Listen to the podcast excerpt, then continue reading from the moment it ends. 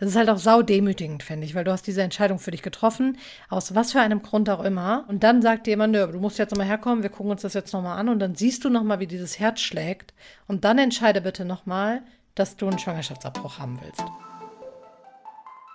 Also ich finde, es passiert irgendwie viel und trotzdem, glaube ich, ist ganz vielen gar nicht bewusst, wie krass es sein kann. Und Endometriose ist ja nochmal so eine Special-Ausprägung davon. Also wir ertragen diese Schmerzen im Zweifelsfall bis zur 100, weil wir nicht unserem Körper sagen kann, hör auf, mehr halte ich nicht aus. Dass du einfach der erste Mensch bist, dem ich erzähle, dass ich schwanger bin. Eine Stunde nachdem ich selber rausgefunden habe.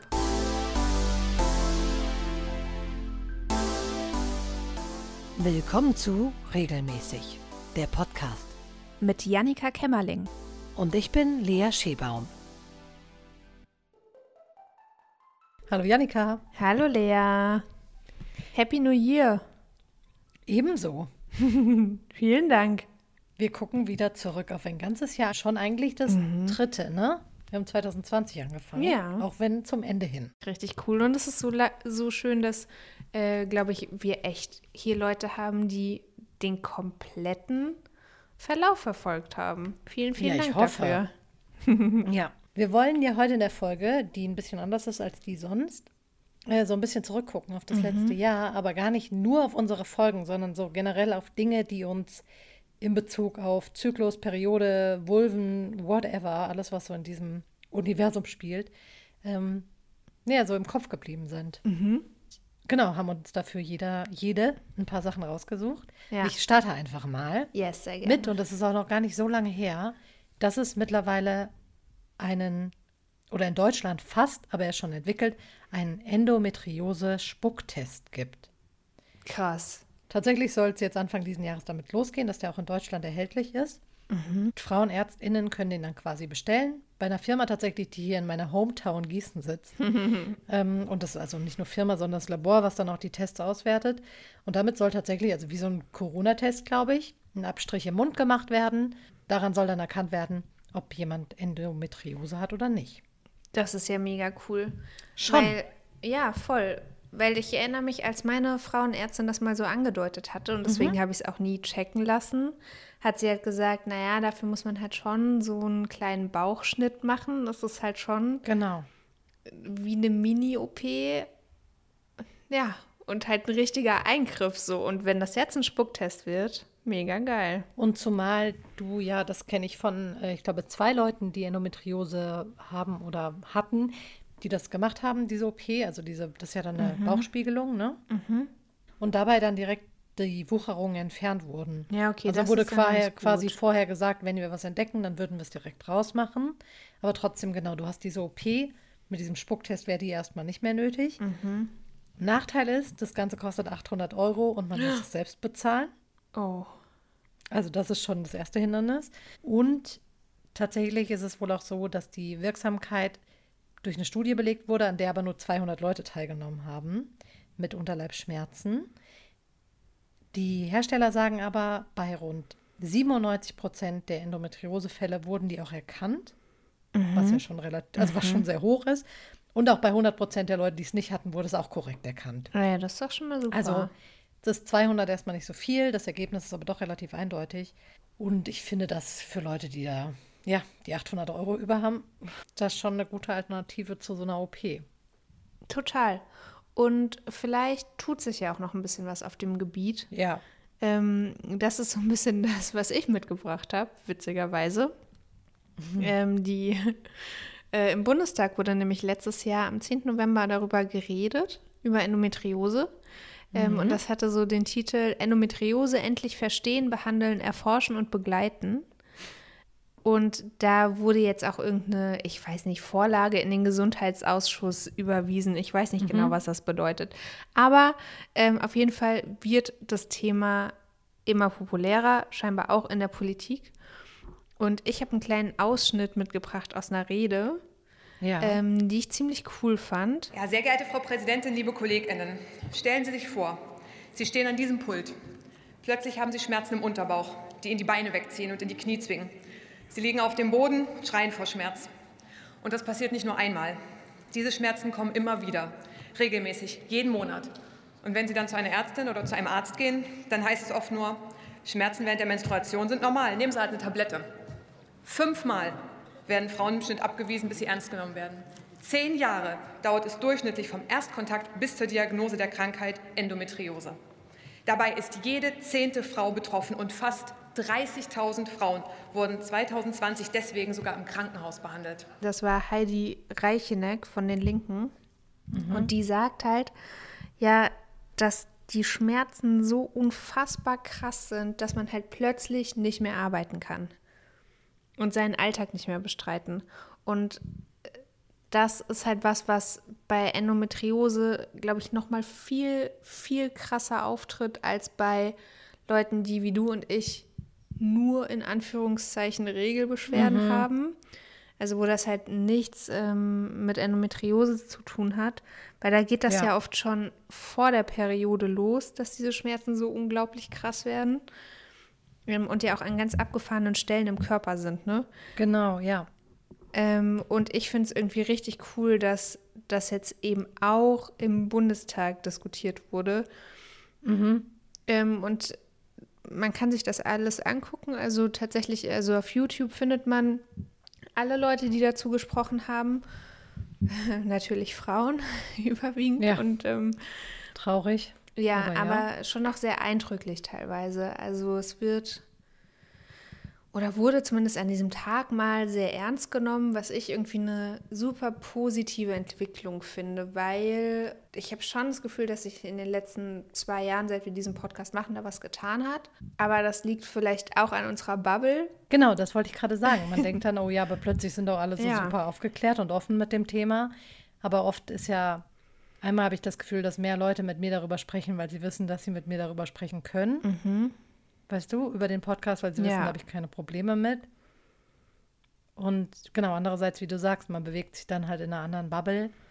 Und da wirkt alles so, als wäre das ganz offen und aufgeklärt. Und dann guckt man irgendwie raus und denkt sich so, ja, nee, ist es nicht. Ich glaube, obwohl coole Kampagnen gefahren werden von irgendwelchen mhm. Startups, die Monatshygieneprodukte vertreiben oder weiß nicht, ich finde Funk arbeitet da wirklich vorbildlich ähm, mhm. und macht da viele Postings zu und so. Also es gibt echt viele coole Formate auch, die ähm, das aufgreifen, nicht nur wir. ähm, also ich finde, es passiert irgendwie viel und trotzdem, glaube ich, ist ganz vielen gar nicht bewusst, wie krass es sein kann. Und Endometriose ist ja nochmal so eine Special-Ausprägung davon.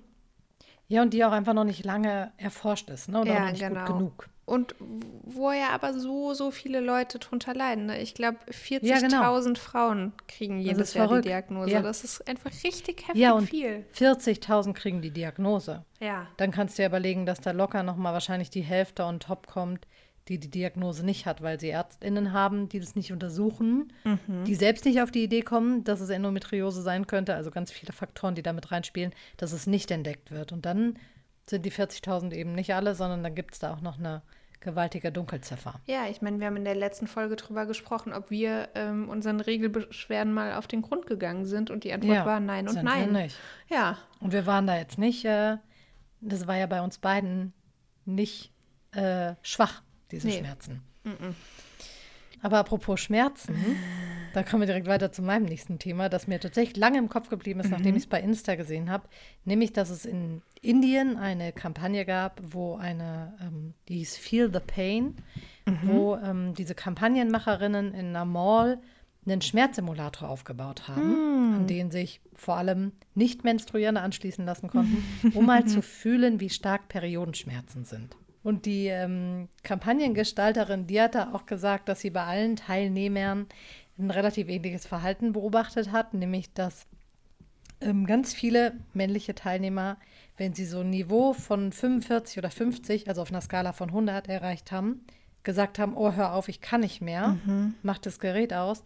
Und sie denen dann auch immer mitgeteilt hat, ihr könnt sagen, wir sollen aufhören, mhm. wir können das nicht. Also wir ertragen diese Schmerzen im Zweifelsfall bis zur 100, ja. weil wir nicht unserem Körper sagen kann, hör auf, mehr halte ich nicht aus. Ja. Und ich finde, sowas müsste es viel häufiger geben. Also, dass sich einfach mal Leute, die es nicht haben, da mal anschließen lassen, um mal zu fühlen und vielleicht auch nachvollziehen zu können, wie Mitarbeiterinnen zum Beispiel jeden Monat ähm, ja, damit umgehen müssen. Ja. Ja, ich glaube, dann würden auch nicht so Worte auftauchen wie Menstruationsurlaub. Ja. Das war ja auch ein großer Trigger in einer unserer Folgen. Ja, das stimmt. Ähm, ja, weil es ist halt kein Urlaub, sondern es ist einfach ein echt krasser körperlicher Zustand, wenn man richtige Regelbeschwerden hat. Und auch wenn man nur Genau. leichte Regelbeschwerden hat, Gott, jetzt habe ich richtige gesagt, aber Regelbeschwerden sind einfach scheiße. So, Ja. egal ob das eine 50 oder eine 100 ist, Schmerzen Mhm. zu haben, ist einfach kein gutes Gefühl. Und auch leichte Schmerzen zu haben, man hat halt Schmerzen, ne? Ja, ähm, genau. Ja, und das Gute an solchen Aktionen, finde ich, ist halt, also sie sind ja mega medienwirksam. So auf TikTok Genau. äh, habe ich auch schon solche Videos gesehen und so. Und ich glaube, es ist so ein bisschen egal. Also dann wird mir so ein Video ausgespielt und ich finde es vielleicht einfach nur witzig, wie dieser Typ sich krümmt. Aber Mhm. im Endeffekt schafft ja auch das Bewusstsein. ja, Ähm, genau. Und ich glaube, gr- ja, gerade in Ja. dem Fall in Indien war es natürlich noch mal krasser, weil Ja. da das Thema Menstruation noch mal mehr tabuisiert ist als hier. Und das auch tatsächlich so in Indien, also viral ging, aber sehr polarisiert hat, Mhm. zwischen das ist absolut inakzeptabel und es ist augenöffnend. Ja, ist ja auch wahrscheinlich bewegt sich genau an dieser Schwelle, ne? Weil natürlich Ja, ist es genau. irgendwie auch crazy, sich an so ein Gerät anzuschließen und sich einfach so Schmerzen machen zu lassen. Ja, ja, ja. Ja, und gleichzeitig so wichtig, dass ja halt so ein Bewusstsein dafür entsteht. Mhm. Glaubst du, ich muss irgendwie gerade noch so ein bisschen denken an äh, Geburten, weil das ja auch so ein Schmerz ist, den nur Ja. mh, die Hälfte der Menschheit mal äh, erlebt, wenn überhaupt. Mhm. Hättest du vor deiner Geburt dich schon mal an so einen Simulator gehängt? Oder ist es besser, es nicht zu wissen? Ähm, also was eine vaginale Geburt angeht, kann ich es ja nicht sagen, weil ich ja, Ja. letztendlich einen Kaiserschnitt hatte. Aber ich hatte Wehen in der Nacht vorher und die waren schon so, dass ich dachte, oh, okay, das ist krass. Das waren schon richtige Wehen, aber ich glaube, es wird noch doller oder wäre noch doller geworden. Ähm, und ich glaube, nee, das ist was, was man vielleicht vorher nicht wissen will. Gut, bei einem zweiten Kind weiß man es auch. Ja, das stimmt. Nee, aber ich glaube, da, also vorher hatte ich definitiv kein Verlangen. Ich hatte, habe mich auf diese Geburt gefreut. Ich hatte aber auch riesen Respekt davor. Was hast du noch so mitgebracht? Äh, auch was von Instagram. ähm, und tatsächlich von Glanz und Natur. Das ist ein Format von Funk. Ähm, Und die haben ein Posting gemacht, das mich irgendwie angesprochen hat. Ähm, weil wir haben ja nicht nur über körperliche Sachen gesprochen im letzten Jahr, sondern auch so ein bisschen über Beziehungen und so. Und die haben ein Posting gemacht, Dinge, die trotz Beziehung völlig normal sind. Und haben da vier Sachen aufgelistet. Ähm, und über die können wir gerne mal sprechen. Und der erste Punkt wäre, andere attraktiv finden.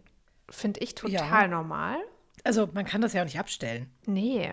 Ich kann ja nicht plötzlich sagen, so, jetzt habe ich einen Partner oder eine Partnerin, deswegen finde ich keinen anderen Menschen mehr attraktiv. Fände ich auch sau schade. Gell? Ich denke auch immer so, das ist ja auch sogar schön. Also, ich finde, andere Menschen wahrnehmen und attraktiv finden, ist ja auch ähm, irgendwie was Nettes. So schöne Menschen sind halt schön. Oder was heißt schöne? Aber man kann ja auf so viele Arten attraktiv sein. Es muss ja Genau, gar das nichts wollte ich gerade Äußerliches sagen. sein. Jemanden attraktiv finden muss auch gar nichts mit ähm, sexueller Anziehung zu tun haben, sondern ich finde ganz, ganz viele Menschen attraktiv. Alle meine Freundinnen zum Beispiel finde ich unfassbar attraktiv. Es ist nicht so, dass ich immer voll hinsetze und denke, boah, bist du attraktiv? Aber ich habe das trotzdem in mir und das ist schön. Und manchmal teile ich ihnen das mit, dass ich sie attraktiv finde. Aber das hat gar nichts damit zu tun, dass ich jetzt denke, äh, mit denen würde ich aber auch gerne mal was anfangen. so wörtlich übersetzt heißt es ja auch nur anziehend, ne? Und sich zu Genau. anderen Menschen hingezogen fühlen, ist so ein schönes Gefühl ja auch von Verbundenheit und sowas. Ja, absolut. Also das, das ist der erste Punkt. Dinge, die trotz Beziehung völlig normal sind. Punkt zwei, Mhm. Zeit für sich brauchen. Hell yeah. Musstest du das Fall. lernen in deiner Beziehung? Also, dass das so okay Mm. ist, dass du Zeit für dich brauchst und dir die auch nimmst? Ähm, nee, lernen nicht. Ich glaube, da bin ich schon immer jemand, der da sehr viel Wert drauf legt. Also auch wenn ich nicht in Beziehung war, habe ich immer Zeit für mich gebraucht, um irgendwie so die Akkus wieder aufzuladen. Und nee, also lernen nicht. Ich glaube, es ist dann nur einfach eine, dass es auch funktioniert, setzt irgendwie eine offene Kommunikation mit dem Partner, mhm. der Partnerin voraus. Dass man offen sagt, ich brauche diese Zeit für mich, das hat nichts mit der Qualität unserer Beziehung zu tun. Ähm, genauso wie, ich weiß nicht, zum Beispiel so alleine Verabredungen wahrnehmen und nicht immer als Paar. Mhm. Finde ich ganz wichtig. Gar nicht, weil man den anderen nicht um sich haben will, sondern einfach, weil man den auch mal, ja, weil man einfach auch mal mit Leuten zusammen sein will, ohne als Paar wahrgenommen zu werden. Ja, ich erinnere mich, dass ich es nicht so schwer fand, zu kommunizieren, dass ich mal Zeit für mich brauche. Aber wenn das mhm. umgekehrt passiert ist, weiß ich, ah, dass mich ja. das, äh, also zumindest ganz am Anfang unserer Beziehung, ich meine, da war ich 18 Jahre alt, ne? Und da mhm. hat mich mhm. das oft so sehr vor den Kopf gestoßen. Und ich erinnere mich auch, ah, ja. dass ich so Stimmt. ein paar Mal echt geweint habe, wenn mein Freund am Wochenende gesagt hat, so, nee, ich ich möchte heute mal nichts mit dir machen. Ähm, und dabei hat er einfach nur Zeit für sich gebraucht. Was man bei sich ja auch genauso einfordert, ne? Oder für sich einfordert. Ich glaube, es hat aber auch voll viel, habe ich gerade so zurückgedacht, damit zu tun, ob man zusammenlebt oder nicht. Mhm. Ja, total. Weil sobald man zusammenlebt, kann man das vielleicht einfacher einfordern, wenn man weiß, naja, heute Abend oder morgen komme ich sowieso wieder nach Hause. Ja. Ähm, und dann ist halt, wenn man nicht zusammen wohnt, ist so, nee, dieses Wochenende sehen wir uns nicht. Mhm. Wir sprechen uns dann am Montag. Also ich glaube, das ist nochmal so ein, äh, hat vielleicht dann nochmal eine andere Qualität. Ja, total. Also gerade in Beziehungen, die, äh, ja, keine Ahnung, in der gleichen Stadt sind, aber verschiedene Wohnungen, ist das, glaube ich, schon anders. Mhm. Und wenn du dann auch genau. noch eine Fernbeziehung hast, ich glaube, dann ist es richtig ja. krass. Äh, Punkt 3, den die aufführen da, ist keine Lust auf Sex haben. Ja, auch das verändert ja. sich halt in einer Beziehung, ne? Also am Anfang hat man ja oft ganz, ganz, ganz viel Sex und dann wird das irgendwann weniger. Das ist auch in Ordnung. Auch das bedeutet nicht, dass man sich nicht mehr liebt. ja, oder auch wenn es mal phasenweise mehr oder weniger mhm. ist. Ne? Mhm. Ich finde auch da wieder Kommunikation gut. Also wenn man merkt, so, hey, mir geht es gerade mit der Situation nicht gut, weil ja. entweder, ähm, da haben wir in der Folge zu sexueller Unlust, glaube ich, drüber mhm. gesprochen, Entweder weil der Partner, die Partnerin irgendwie anscheinend kein Interesse mehr an mir hat, auf sexueller Ebene, dass das ja sehr schwer sein kann. Und umgekehrt es auch total schwer sein kann, diejenige oder derjenige zu sein, der das immer einfordert. Ja, voll. Ne? Und man irgendwie das Gefühl hat, der oder die andere spiegelt das überhaupt nicht und will das nicht. Ähm, und da glaube ich, wenn man so merkt, damit geht es einem nicht gut, dann auch da wieder das Gespräch zu suchen. Ja, es ist halt, glaube ich, wichtig, dass man es kommuniziert und vielleicht auch genau. versucht, den Grund herauszufinden. Also ähm, liegt das daran, dass ich gerade keine Nähe möchte oder will ich vielleicht Nähe, aber mir ist es körperlich gerade einfach zu mhm, viel. Mhm. Ähm, und ich glaube, das kann auch ganz, ganz viel verändern. So, also ich glaube, ein richtiges Problem entsteht ja immer, wenn jemand das Gefühl hat, so zurückgewiesen zu werden. Ja. Und auch wenn man keine Lust auf Sex mit dem Partner oder der Partnerin hat, hat man vielleicht trotzdem Lust auf Selbstbefriedigung. Das ist der letzte Punkt hier auf der Liste. Und Selbstbefriedigung in einer Beziehung, äh, auch das ist total normal. Ja, und das kann einem ja zum Beispiel auch, wenn man eigentlich ähm, sexuelle Unlust oder nicht Lust auf Sex mit dem Partner oder mit irgendeinem anderen Menschen hat, ähm, vielleicht wieder dazu verhelfen, Lust mhm. zu haben. Ja, das stimmt. Äh, war für mich aber tatsächlich auch super weird mhm. und hat wirklich viele Jahre gedauert, bis ich das wieder gemacht habe. Also Ah ja, okay. Bei mir hat das so äh, vor der Beziehung stattgefunden. Und dann war ich in einer Beziehung und dachte so, hä, nee, das, also jetzt habe ich ja einen Freund, jetzt musste ich mich da ja nicht mehr drum kümmern. Genau. Und ich glaube, da sind wir nicht die Einzigen, denen es so geht. Nee, und also ich glaube, das denken viele. Voll. Und irgendwann habe ich dann aber so gemerkt, so, hm, aber es ist ja anders. ja, total. Ja, finde ich eine schöne Liste. Alles wichtige Punkte. Auf jeden Fall. Du erinnerst dich noch an Pinky Cloths, oder? Oh, Unsere ja, Lieblings-Tamponhandschuhe, die ja bei der Sendung Höhle der Löwen mhm. vorgestellt wurden. Und auch da wurde vorgestellt, in diesem Jahr aber ähm, von der Firma Nipply Nippelcover. Mhm. Und das wurde von äh, Frauen mhm. vorgestellt, also die, die Gründerinnen sind. Und dann wurde ganz schnell so Kritik laut, so das wäre ja quasi Bodyshaming von Frauen an Frauen, wenn man ihnen quasi vorschreibt, dass sie da diese Nippelcover und das T-Shirt machen, wenn sie kein BH tragen, ähm, damit sich die Brustwarzen halt nicht abzeichnen. Ah ja. Genau, da gab es ganz viel Kritik dran. Also manche waren total begeistert und haben gesagt, hey, ist doch cool, wenn ich kein BH tragen möchte, ähm, aber auch nicht will, dass jeder auf meine Brustwarzen Mhm. starrt, dann ist das doch voll die gute Lösung. Und dann haben gesagt, hey, ihr sexualisiert den Körper damit noch mehr, weil ihr quasi sagt, da ist was, was man verdecken muss. Und weißt du, mir ist das bis jetzt im Kopf geblieben und ich glaube, das habe ich im September war das oder Ende August gesehen, Mhm. weil ich immer noch nicht weiß, was ich davon halten soll. Boah, ich kann beide Positionen so gut verstehen Ja, ne? irgendwie. Ja, voll. Also es ist halt leider so, dass Brüste super sexualisiert sind. Und Mhm. deshalb kann ich auch das Bedürfnis nachvollziehen, so, okay, wenn ich keinen BH trage, möchte ich aber nicht, dass, keine Ahnung, der Kollege, der mir am Tisch gegenüber sitzt, auf meine Nippel guckt und die halt die ganze Zeit in einem sexuellen Kontext wahrnimmt Ja. den ich aber gar nicht herstellen möchte. Das Bedürfnis, Genau, keinen BH zu tragen. Oh, ja. ja ich meine, das immer. ist das Erste, was ich ausziehe, wenn ich nach Hause komme. Ja. Ich weiß nicht, ob man dafür sowas braucht und das dann so groß machen muss und so. Mhm. Ähm, ja. Ich Ah, frage mich schwierig. halt, ob man es damit nicht, also ich verstehe das da, total, was du gesagt hast, diese Szene, ne, mit einem Kollegen Mhm. zum Beispiel da zu sitzen, aber ob man es damit nicht noch verstärkt. Mhm. Weißt du, wo man halt sagt, jetzt ziehe ich das an, damit es niemand sieht, anstatt zu sagen, jetzt ziehen wir halt alle keine BHs mehr an und die Ja. Leute müssen sich dran gewöhnen. Aber das ist halt wieder dieses, das will ich persönlich vielleicht nicht. Mhm. Ähm, auch wenn ich mich gerne dafür einsetzen würde. Und manche haben tatsächlich auch gesagt, und das ist natürlich ein sehr valider Punkt, die Dinger sind halt cool, wenn man kein BH tragen will, weil manche T-Shirts oder so halt wirklich krass scheuern Ja. und unangenehm sind. Oh ja, und da sind die. Dinger natürlich wieder super. So, ohne BH. Ja. Also, ja, ich bin da immer noch unentschlossen. Ja, ich finde halt, am Ende wäre es halt schön, wenn man nicht von außen das Gefühl kriegen würde, ich muss mich jetzt darum kümmern, ob man meine Nippel sieht oder nicht. Ja, Es genau. wäre einfach, also es wäre eigentlich schön, wenn wir so weit wären, dass es überhaupt kein Thema wäre. Mhm. Das würde ich immer ganz geil finden. Ich hatte dieses Jahr auch eine geile Nippeldiskussion mit Kollegen tatsächlich, männlichen, Mhm. ähm, weil man bei einer Kollegin auch die Nippel gesehen hat und dann so in den Raum gestellt wurde, ob das quasi unprofessionell sei oder wirken könnte. Und äh, Mhm. ich war nur so, Leute, es ist, excuse me, aber es ist 2022. und ähm, äh, ja, und wenn sie, ihr wird, also sie wird morgens ein Shirt angezogen haben ohne BH, dann ist ihr ja auch klar, dass man ihre Nippel eventuell sieht. Und wenn Mhm. sie diese Entscheidung trifft, das zu machen, dann ist das in Ordnung.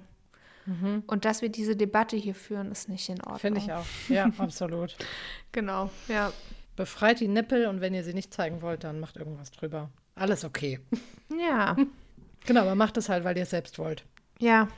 So ein bisschen von Nippeln, okay, ist keine perfekte Überleitung, aber eine Folge, die mir sehr gut gefallen hat dieses Jahr, äh, war unsere Folge zu Fetischen und Kings. Die war für Ja. mich so ein krasser Eye-Opener, weil mir der Unterschied vorher nicht so klar war.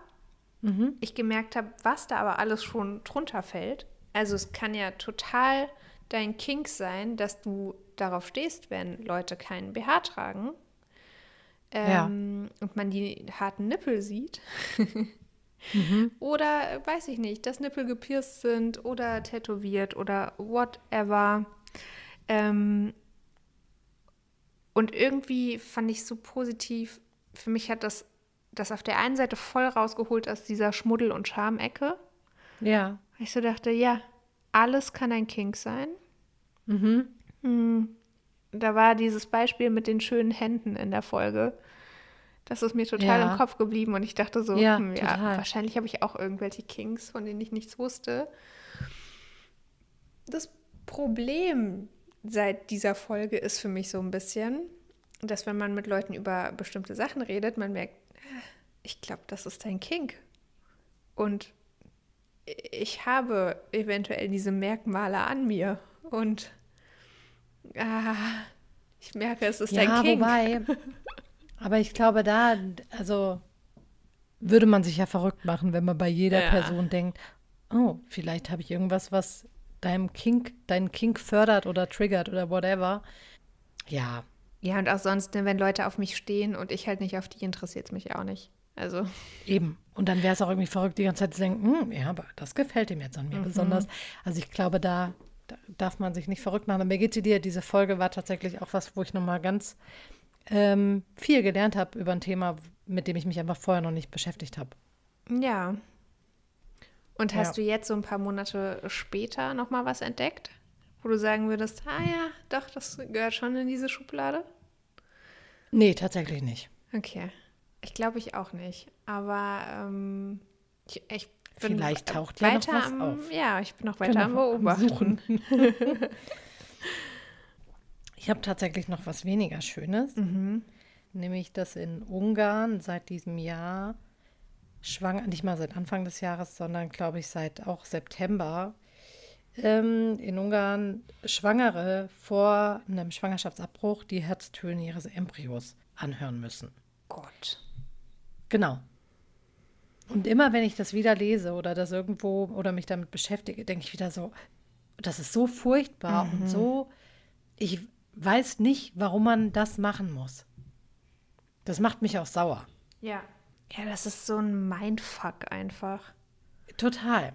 Und ich habe mich durchaus schon mit Freundinnen oder ja doch mit Freundinnen unterhalten, die über einen Schwangerschaftsabbruch nachgedacht haben und die gesagt, wo dann auch die Frauenärztin gesagt haben, ja, kommen Sie erstmal in die Praxis und dann machen wir einen Ultraschall, dann hören Sie mal den Herzton, wo die gesagt haben, so, nein, das möchte ich nicht. Ne? Also ganz bewusst zu sagen, ich möchte den nicht hören, weil dann kann ich diese Entscheidung vielleicht nicht mehr treffen. Und da Ja. ist es jetzt einfach ein Muss. Krass. Ich meine, diese ganze Debatte um Schwangerschaftsabbrüche ist eh so schwierig. Und wann ist ein Leben ein Leben? Ähm, ich habe Ja. ja jetzt so quasi das erste Mal erlebt und verfolgt, wie sich quasi eine befruchtete Eizelle entwickelt. Und war schon überrascht, quasi, also wie fertig dieser Mensch schon in der 13. Woche aussieht. Also quasi in der Woche, wo man dann nicht mehr abtreiben darf. Ja. Und gleichzeitig äh, in dieser ganzen Phase davor ähm, dachte ich aber auch so, es ist halt auch noch kein fertiges Baby. Also es ist ein Gebilde, was halt mal eins wird, aber dann nicht mehr. Und ja, da äh, puckert was. Und ich, also ich glaube ehrlich gesagt, dass die aller, aller, allermeisten, und das sind bestimmt 99,99992 Prozent, ähm, so eine Entscheidung nicht leichtfertig treffen und sich sehr Nee, wohl der Tragweite dessen bewusst sind und sich nicht denken, oh, ich bin schon wieder schwanger, das vielleicht mal wegmachen jetzt. Genau. Also, Also- gibt sicher auch, Ja, aber Aber die allermeisten sind es eben nicht. Und ähm, ja, genau, also mir geht es wie dir. Ich glaube, da kann man auch keine abschließende, ähm, da wird es niemals eine gute Lösung für geben. Auch das mit dieser zwölften Woche zu begründen, da gibt es ja ganz, ganz viele an, also ganz, ganz viele Ansätze zu. Aber am Ende muss das jede Person für sich entscheiden. ja, Und jede Entscheidung ist in Ordnung, wenn man sie selbst aus freien Stücken getroffen hat. ja, Weil es geht halt total. einfach um deinen Körper in dem Moment. Und dann jemanden dazu zu zwingen, dass er sich das nochmal anhört. Also in Ungarn ist wohl auch der Hintergrund, dass es gesetzlich festgeschrieben ist, dass neben einem Beratungsgespräch vor einem Schwangerschaftsabbruch auch die Vitalzeichen des Embryos überprüft werden müssen. Und logischerweise ist die Mutter da dabei, Ja, weil der Embryo in ihr drin ist. Aber auch da gäbe es ja vielleicht Möglichkeiten zu sagen, wir, also ke- keine Ahnung, so, du kriegst Kopfhörer, aber ich weiß es nicht. also Ich finde es verrückt. Es ist einfach, Ja. es ist halt auch saudemütigend, finde ich, weil du hast diese Entscheidung für Voll. dich getroffen, aus was für einem Grund auch immer. Ähm, und dann sagt jemand, du musst jetzt nochmal herkommen, wir gucken uns das jetzt nochmal an und dann siehst du nochmal, wie dieses Herz schlägt. Und dann entscheide bitte nochmal, Mhm. dass du einen Schwangerschaftsabbruch haben willst. Ja, es ist irgendwie brutal, aber ich finde, das ganze Thema Schwangerschaftsabbruch ist super schwierig und ich wünsche einfach allen, dass sie nie in die Situation kommen, überhaupt Genau. diese Entscheidung treffen zu müssen. Ja. Also gar nicht, weil ich gegen Schwangerschaftsabbrüche bin, aber ich stelle es mir so hart vor, das entscheiden Entscheidung zu zu müssen. treffen. Boah. Ja. Also selbst wenn man überzeugt ist, man will keine Kinder oder wenn das äh, durch sehr, sehr schlimme Umstände passiert ist oder so, ich glaube trotzdem, dass es immer wieder krass und äh, das dann auch noch so zu verschärfen, I don't know. Ja. Ähm, ich habe schon meine letzte Sache. Mhm. Und ähm, die hat mir sehr gute Gefühle gemacht. Und da hast du ganz viel mit zu tun. ähm, und tatsächlich auch das Thema Schwangerschaft, weil als ich das Thema vorgeschlagen habe, schwanger oder PMS, war ich schwanger, mhm. ganz frisch und du warst der allererste Mensch, der es erfahren hat, noch vor meinem Freund. der das also auch weiß, dass ich das zuerst wusste. Ja. Das weiß ich auch noch ganz genau, wie du das gesagt hast. Ja. So und schön. irgendwie. Ich fühle mich wirklich geehrt. Ja, will ich an der Stelle einfach nochmal Danke sagen. Ähm, auch für dieses Projekt, das du irgendwie angestoßen hast und das zu solchen Entwicklungen führt. Dass du einfach der erste Mensch bist, dem ich erzähle, dass ich schwanger bin. Eine Stunde, nachdem ich selber rausgefunden habe. Eine Stunde hast du gewartet? Nein, oh, das ist so schön und das kann ich alles nur zurückgeben. Ganz viel Liebe für dich ähm, und ich freue mich wirklich immer noch ganz doll, dass du mir das wirklich als allererstes erzählt hast. Das ist wirklich was Besonderes. Und jetzt kann ich meinen letzten Punkt auch nicht mehr sagen. Das ist ja auch nicht mehr schön. Jetzt. Wir gehen jetzt mit so was Positivem aus dieser Folge raus. Ja, und schicken euch ganz viel Liebe. Ja, genau, ganz viel Liebe. Und das ist natürlich auch ein besonderer, also persönlich auch für dich ein krass schöner Jahresrückblick, ne? Mhm. Oder für uns beide. Wir, wir waren auf jeden Fall erlebt. beide mal schwanger in diesem letzten Jahr. Ja, also wir haben quasi die Podcast-Crew schon verdoppelt fast.